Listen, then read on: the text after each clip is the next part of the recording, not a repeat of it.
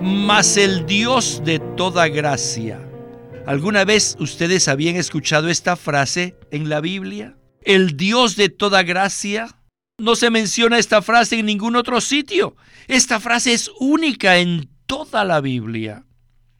Se menciona una sola vez. El Dios de toda gracia. Bienvenidos al estudio Vida de la Biblia con Witness Lee. Esperamos que este estudio vida los introduzca en un disfrute más profundo de las escrituras y de nuestro querido y precioso Señor Jesús. Visítenos en nuestra página de internet radiolsm.com y allí podrán escuchar gratuitamente todos los programas radiales del Estudio Vida. En esta serie de programas del Estudio Vida de Primera de Pedro, hoy hemos llegado al programa número 27, el cual es nuestro último mensaje de esta epístola del Nuevo Testamento. El libro de Primera de Pedro fue escrito con una visión específica respecto al trato gubernamental de Dios para con su pueblo. Nosotros, como el pueblo de Dios, debemos estar preparados para sufrir y ser perseguidos en determinados momentos de nuestra vida cristiana. Pero la intención de Pedro no consiste simplemente en presentarnos una visión sobria de la manera en que Dios nos asigna cierta medida de pruebas y sufrimientos con miras a disciplinarnos. De hecho, el libro se inicia y concluye con la gracia. Pedro anima a los creyentes con la gracia de Dios, no como una expresión religiosa y superficial, sino como unas palabras de consuelo y aliento para los creyentes que sufren. La gracia de Dios es nuestro suministro y fortaleza para poder tener la paz de Dios que sobrepasa todo entendimiento sin importar las circunstancias externas con las que nos confrontemos. De todo esto y mucho más estaremos compartiendo en este mensaje. Por ello, hoy continuamos con el mismo tema del mensaje anterior, que se titula La poderosa mano de Dios y su meta, parte 2. Y hemos invitado una vez más a Alberto Santiago para el mensaje final del estudio vida de Primera de Pedro. Alberto, sin duda, esta epístola tiene un final maravilloso. ¿No le parece? Claro que sí, hermano Víctor. Esta epístola concluye con la experiencia personal del apóstol Pedro. De hecho, todo el libro de Pedro se basa en su experiencia personal y no en la doctrina. Este libro refleja las experiencias personales de Pedro con el Señor en cuanto a sus fracasos y éxitos. Y al final de su ministerio, Pedro se da cuenta de que todo proviene del Dios de toda gracia. Mientras estamos bajo la mano poderosa de Dios, somos sostenidos por su gracia todo el tiempo. Sin duda este libro nos presenta un resumen de la experiencia maravillosa que tuvo Pedro, a fin de que cuando nosotros pasemos por la misma experiencia, podamos entonces que decir que en medio de las pruebas y el sufrimiento, siempre estuvimos sostenidos por el Dios de toda gracia. De hecho, hay muchos otros libros de la Biblia donde se habla acerca de la gracia. Pero lamentablemente los creyentes le han dado un significado muy superficial a esta palabra. Un significado que no concuerda con la realidad. La mayoría de los creyentes dice que la gracia es simplemente un favor inmerecido de Dios o piensan que aunque son cosas materiales que Dios nos da. No, por supuesto que no. Esto no es la gracia la expresión el Dios de toda gracia, que aparece en Primera de Pedro 5:10, significa que la gracia es Dios mismo. Esto quiere decir que si nosotros queremos experimentar a Dios, tenemos que experimentar su gracia. Entonces, ¿qué es la gracia? Pues la gracia es el propio Dios que se imparte en nuestro ser. Amén, Alberto. Muchas gracias por esta palabra de introducción. El proceso por el cual pasó Pedro lo llevó a conocer a Dios como la gracia, en medio de las pruebas y los sufrimientos. Esta también debería ser nuestra experiencia. El Dios que mora en nuestro espíritu debe ser nuestro suministro diario para enfrentar las ansiedades diarias, la persecución el sufrimiento e inclusive la disciplina. Nosotros los creyentes podemos enfrentar todas esas cosas por medio del Dios de toda gracia, quien es nuestro suministro. Sin duda, los escritos de Pedro nos muestran claramente que él pasó por todas estas cosas y pudo superarlas. Por lo tanto, Alberto, podemos afirmar que este libro de Primera de Pedro es muy práctico, ¿verdad? Por supuesto que sí, hermano Víctor. Este es un libro muy práctico. Y esta es la razón por la cual es también un libro tan animante. Pues Pedro nos muestra de una manera práctica que el Dios de toda gracia es nuestro suministro abundante en medio de cualquier clase de situación. Por lo tanto, Pedro usa unas palabras muy apropiadas para demostrar que él ya había experimentado esto y que lo que él hablaba no era una doctrina, sino que se basaba en su propia experiencia. Así que su intención no era darnos lecciones religiosas, sino en transmitirnos las experiencias que él tuvo con Dios, como la gracia. Pues bien, en este mensaje tomaremos como referencia los versículos 10 al 14 del capítulo 5 de Primera de Pedro. Sin embargo, leeremos desde el versículo 9. Estos versículos dicen así, Al cual resistid firmes en la fe, sabiendo que los mismos padecimientos se van cumpliendo en la hermandad vuestra que está en el mundo. Mas el Dios de toda gracia, que os llamó a su gloria eterna en Cristo Jesús, después que hayáis padecido un poco de tiempo, Él mismo os perfeccione, confirme, fortalezca y simiente. A Él sea la gloria y el imperio por los siglos de los siglos.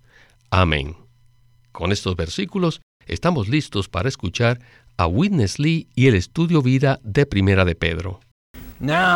Ahora uh, hemos llegado a los versículos del 10 al 14, los cuales forman la conclusión del primer libro de Pedro. El tema de estos versículos es perfeccionados y cimentados por el Dios de toda gracia. El versículo 10 dice, más el Dios de toda gracia. La palabra más indica un contraste, y el contraste es entre los sufrimientos en el versículo 9 y el Dios de toda gracia del versículo 10. Los mismos padecimientos que se van cumpliendo en la hermandad vuestra que está en el mundo los mismos padecimientos. Si solo existiera el versículo 9 y no el versículo 10, no tendríamos esperanza ni consuelo. Maya, ser cristianos no sería nada, solo sufrimientos, solo padecimientos, los mismos padecimientos que está sufriendo la hermandad. Y esto es algo que disturba. Así que en el versículo 10, Pedro dice, más, más el Dios de toda gracia. ¿Alguna vez ustedes habían escuchado esta frase? Más el Dios, el Dios de toda gracia en la Biblia. En los 66 libros de la Biblia no se menciona esta frase en ningún otro sitio. Esta frase es única en toda la Biblia. Se menciona una sola vez. El Dios de toda gracia. La mayoría de los creyentes habla acerca del Dios de misericordia, pero no creo que nadie haya usado el artículo para Dios. ¿El Dios qué? ¿El Dios de misericordia? No, el Dios de la gracia, pero este no es adecuado. Oh, el Dios de toda gracia. Pedro usa estos adjetivos excelentes y superlativos. Toda es un adjetivo un adjetivo todo inclusivo. No solamente es el Dios de gracia, sino el Dios de toda gracia. Si están pasando por sufrimientos, deben saber que su Dios es el Dios de toda gracia. Alberto, tengo que expresar que el lenguaje que Pedro utiliza es sencillamente maravilloso. En la frase el Dios de toda gracia, Pedro no solo menciona a Dios, ni tampoco solo menciona la gracia. Sin duda, esta frase contiene mucho significado. Entonces, ¿qué tal si usted nos comenta algo al respecto? Según la experiencia de Pedro, Dios no es simplemente el Dios que actúa solo en determinadas circunstancias y en determinado tiempo, sino que Él es el Dios de toda gracia. Aquel que está disponible en cualquier circunstancia y a todo momento. Pedro pudo experimentar el abundante suministro de la vida divina en muchos aspectos, el cual le fue ministrado a él en numerosos pasos. Estos muchos pasos incluyen desde el llamamiento inicial hasta la glorificación final. Pero en medio de estos dos pasos podemos encontrar el cuidado amoroso de Dios mientras nos disciplina y también su obra de perfeccionarnos, confirmarnos, fortalecernos y cimentarnos. En todos estos pasos, nosotros recibimos el suministro de la vida divina como gracia mientras pasamos por las pruebas y tribulaciones a fin de ser conformados a la imagen de Cristo. Amados radioescuchas, la vida divina que viene y opera en nosotros es la vida del propio Dios. Por lo tanto, cuando Pedro dice que Dios es el Dios de toda gracia, esto indica que Él está disponible a nosotros para suplir cualquier necesidad en cualquier momento y en cualquier circunstancia. Para Pedro, Dios no era simplemente el Dios misericordioso, ni el Dios de toda misericordia, sino aún más el Dios de toda gracia. Cada vez que yo envío algún correo electrónico, siempre incluyo la frase, la gracia del Señor esté con usted. Con eso quiero animar a las personas a que experimenten y disfruten a Cristo. Sin embargo, ahora me doy cuenta que más bien debería colocar que el Dios de toda gracia esté con usted porque Él está disponible para suplir cualquier necesidad en cualquier momento y en cualquier circunstancia. Así que nosotros necesitamos abrirnos al Señor e invocar su nombre a fin de experimentarlo en nuestras pruebas y tribulaciones como el Dios de toda gracia. Sí, Alberto, estoy completamente de acuerdo con usted. Hace algunos días escribí un mensaje para un hermano en el Señor que está pasando por cierta medida de tribulación. Entonces le mencioné algunos de los versículos de Primera de Pedro para animarlo y le dije que Dios es para nosotros toda la gracia que necesitamos, a fin de suplir nuestras necesidades en cualquier momento. También le dije que el resultado de esto es la paz para todos aquellos que están en Cristo. El hermano quedó muy agradecido por el pastoreo y me dijo que estaba sorprendido de ver que esta palabra le había llegado en el momento más oportuno. Debido a que la gracia es Dios en Cristo, necesitamos estar llenos de la gracia para poder impartirla a aquellas personas con las que entramos en contacto. Bueno, necesitamos avanzar a la próxima sección de este mensaje. En 1 de Pedro capítulo 5, versículo 10 dice lo siguiente: mas el Dios de toda gracia, que os llamó a su gloria eterna en Cristo Jesús, después que hayáis padecido un poco de tiempo, Él mismo os perfeccione, confirme, fortalezca y simiente. Regresemos de nuevo con Winnesley. Dios es el Dios de toda gracia, quien os llamó a su gloria, y no solo a su gloria, sino a su gloria eterna en Cristo Jesús.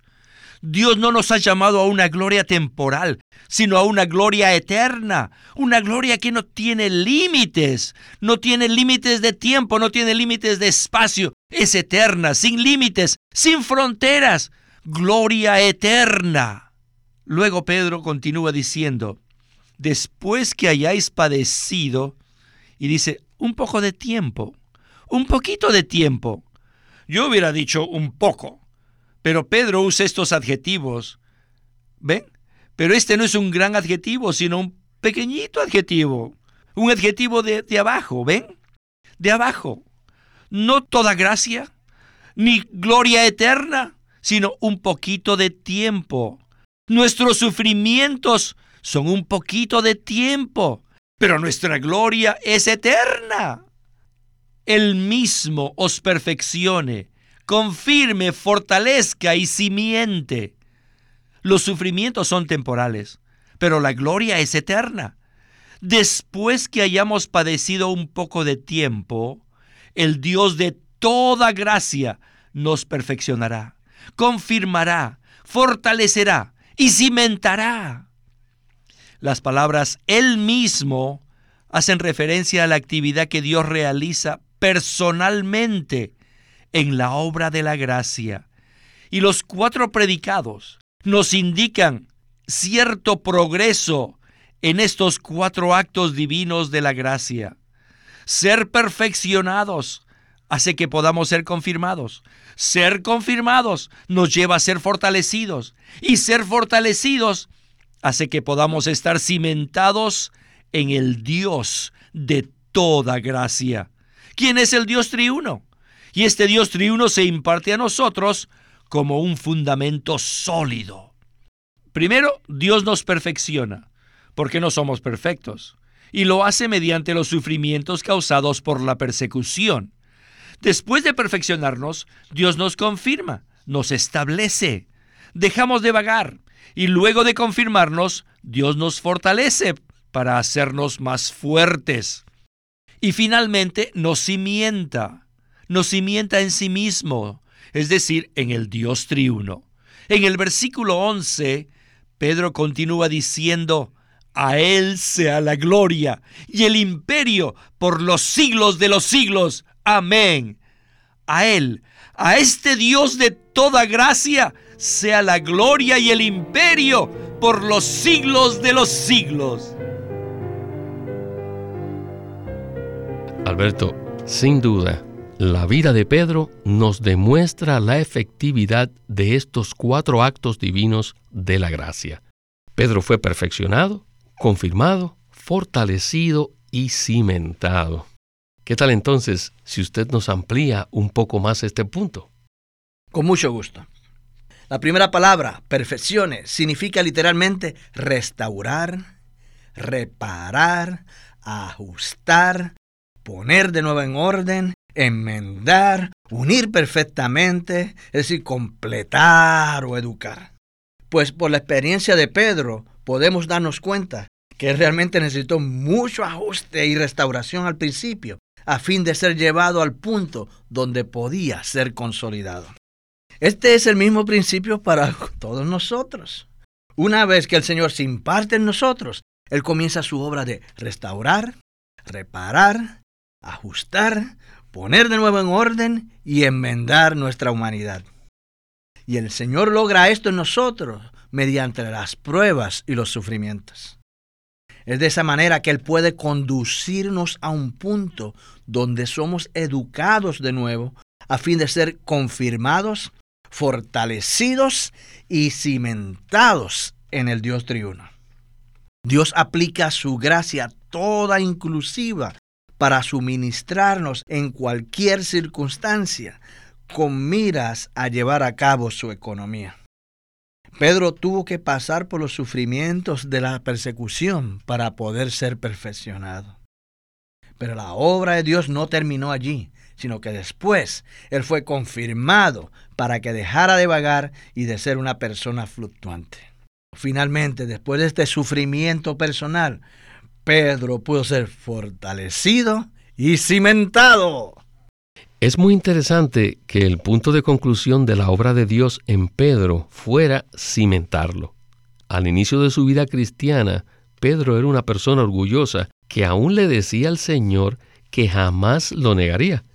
Luego, él falló miserablemente cuando el Señor estaba siendo juzgado. Pero finalmente fue exaltado el día de Pentecostés cuando proclamó valientemente el Evangelio. Sin duda, podemos ver un gran cambio en Pedro, producido por la obra del Señor en él. Al final de su vida, cuando estaba a punto de experimentar el martirio, él había sido cimentado en el Dios triuno y en ese momento ya era incomovible. Ese es el glorioso resultado de la obra divina del Señor. ¿No es así, Alberto? Así es, hermano Víctor. La historia de Pedro nos muestra a una persona que al principio de su vida tenía mm, unas fluctuaciones tremendas. Es decir, en un momento dado él estaba en el tercer cielo y al ratito uh, estaba en el calabozo más profundo y desesperado, porque el Señor lo había reprendido por cederle terreno a Satanás. Sin embargo, al final de su vida, podemos apreciar una persona que había sido cimentada en el Dios triuno y que ya no vagaba ni tenía fluctuaciones. Gracias, Alberto.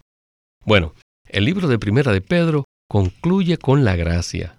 En el versículo 12 del capítulo 5 dice así, Por medio de Silvano, a quien tengo por hermano fiel, os he escrito brevemente, exhortándoos y testificando que esta es la verdadera gracia de Dios. Entrad y estad firmes en esta. Y en el versículo 14, el cual es el último de esta epístola, dice, Saludaos unos a otros con ósculo de amor. Paz sea con todos vosotros los que estáis en Cristo. Escuchemos a Witness Lee en la conclusión de esta serie de mensajes del estudio vida de Primera de Pedro. Al final de este libro está la paz. Y al inicio de este libro y a lo largo de todo este libro encontramos la gracia. En el versículo 14 dice, paz sea con todos vosotros los que estáis en Cristo. Necesitamos leer la nota de pie de página respecto a la frase en Cristo que está en la versión recobro de la Santa Biblia. Allí dice, Pedro recalca el hecho de que los creyentes están en Cristo. Estamos en Cristo por obra de Dios y mediante nuestra fe y nuestro bautismo. Esto produce una unión orgánica con el Dios triuno y nos hace un solo espíritu con el Señor. La frase en Cristo tiene un significado muy profundo. No es algo pequeño que nosotros estemos en Cristo. Tenemos una unión orgánica con el Dios triuno y somos un solo espíritu con el Señor. Así que estamos en Cristo. Y esta epístola está escrita para las personas que están en Cristo. Esto tiene mucho significado. Necesitamos darnos cuenta que los escritos de Pedro son para la experiencia y se basan en su propia experiencia y no tienen nada de superficiales. Los escritos son profundos. Él es muy profundo en cuanto a la verdad. Aun cuando habla de la paz, Él usa esta palabra de una manera profunda, no como nosotros. Permítame leerles otra nota de pie de página de la Santa Biblia versión recobro. En 5.14 habla de la paz y dice, la paz es el resultado de la gracia y es el fruto del disfrute que tenemos del Dios triuno. Tal disfrute de Dios como la gracia múltiple y que se multiplica, la gracia multiforme, toda gracia y la verdadera gracia, como la realidad del contenido de la vida cristiana bajo el gobierno de Dios, produce paz con Dios y con el hombre. Tenemos que ver que para entender una palabra como paz necesitamos leer todos los versículos y todas las notas respecto a esta palabra, junto con la palabra gracia, gracia y paz. Si lo hacemos, nuestra mente será revolucionada para entender qué cosa es la gracia y qué cosa es la paz. Alabado sea el Señor por esta conclusión tan maravillosa del estudio vida de Primera de Pedro. Ojalá todos nosotros sigamos la recomendación de Winnesley y leamos todos los versículos respecto a la gracia y a la paz con sus correspondientes notas de pie de página. El deseo de Pedro era que la paz fuera con todos los creyentes que están en Cristo. La gracia nos saca de una condición negativa y nos introduce en una situación en la que tenemos paz con Dios y con los hombres. Aleluya. Gloria al Señor por esta palabra de conclusión. Bueno, Alberto, no tenemos más tiempo para comentarios, pero quiero agradecerle su colaboración en el estudio Vida de la Biblia con Winnesley. Y también quiero animar a todos los que escuchan este mensaje para que nos acompañen en el inicio del estudio vida del libro de Segunda de Pedro. Muchas gracias por invitarme. Siempre es un privilegio estar aquí en el programa. Este es Víctor Molina haciendo la voz de Chris Wilde, Alberto Santiago, la de John Pester y Walter Ortiz, la de Winnesley.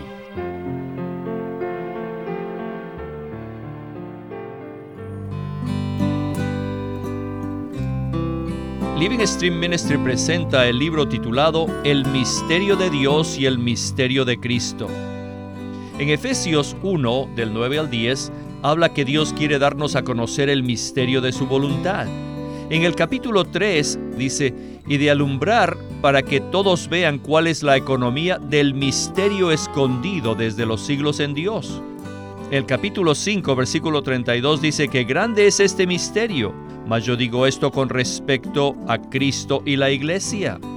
Colosenses 2.2 nos habla de un misterio que es el misterio de Dios. Hay muchos misterios en la Biblia, pero ¿qué cosa es el misterio de Dios y el misterio de Cristo? Estas frases y palabras en la Biblia nos dan la clave para entender la revelación que esconden las escrituras. Por eso les recomendamos este libro, El misterio de Dios y el misterio de Cristo, por Witness Lee.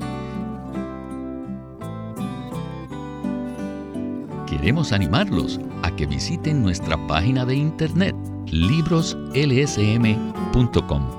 Allí encontrarán los libros impresos del Ministerio de Watchman Nee y Witness Lee, la Santa Biblia versión recobro con sus notas explicativas y también encontrarán folletos, himnos, varias publicaciones periódicas y libros en formato electrónico.